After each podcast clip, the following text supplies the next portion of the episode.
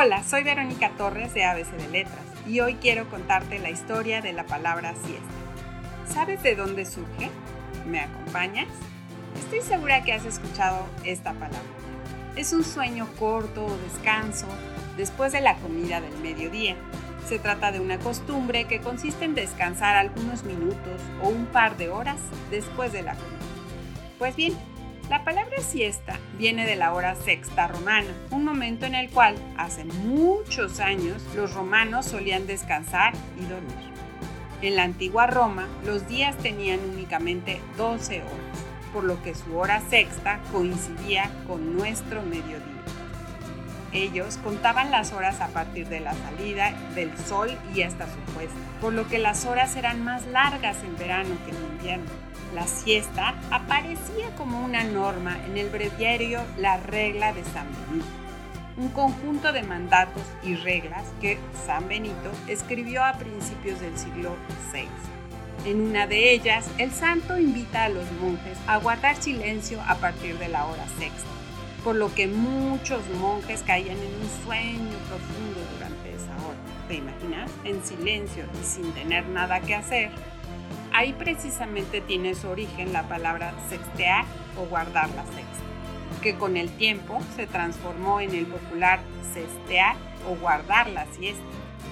Además de la popular siesta, que se acostumbra todavía en algunos lugares después de comer, existe una que casi nadie conoce, la siesta del carnero, es decir, aquella que hacen los pastores antes de la hora de la comida, mientras el ganado está pastando y ellos descansan bajo la sombra de un hermoso árbol. Dicen los expertos que la siesta perfecta debe durar 26 minutos, tiempo recomendado para un sueño reparador y efectivo.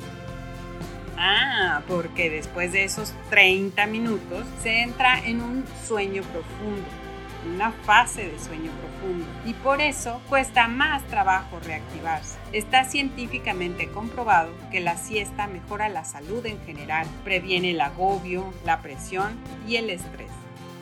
Hoy en día hay muchas formas de hacer la siesta ya sea en posición sentada, en cualquier otro tipo de asiento cómodo durante un rato corto, incluso en la cama durante una hora o más.